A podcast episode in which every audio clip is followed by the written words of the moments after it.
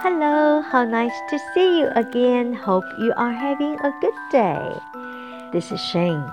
Today I'm going to read you a short story titled Help. okay, here we go. It's a Saturday afternoon, so Helen has no class today. She got up early to go see her aunt, and she is walking there now. As she was walking, she came to a river. There was a boat over the river, so Helen started to walk across. Suddenly, she fell into the river. Help! Help! Helen cried.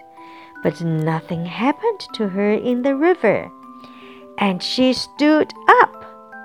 To her surprise, the water was not very deep. It only came up to her knees. 哈，好 nice. OK，我们先看这个字哈，help 这个字呢，其实它有几个意思，一个是 Can I help you? I just want to help you. Help 这个一个意思是帮助。另外一个意思呢是救命，help Me，help me，救命。像如果发生什么事情，help help，这个时候就已经不是帮助了，是救命救命哦，帮谁 来帮我？OK，下一个字我们要学的呢是 get up，是起来，get up early，早起。下一个字呢，board，b o a r d，board board board 是木板。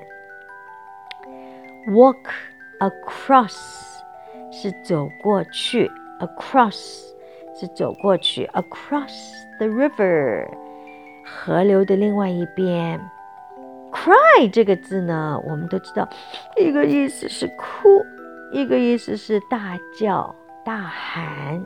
cry, she cried out，大叫大喊。Stood up, stand up 是站起来。Surprise，惊奇，惊奇，惊奇。Only came up to her knees. K N E E S knees 是膝盖，K 在这边是不发音。Came up to her knees，水只淹到她的膝盖，所以是 not deep at all, which is nice. So she's not hurt at all. Okay, I hope you enjoy this little story. And remember, practice makes perfect. 所以一定要读哈，读了之后多读多读。Okay, I look forward to seeing you tomorrow. Ciao.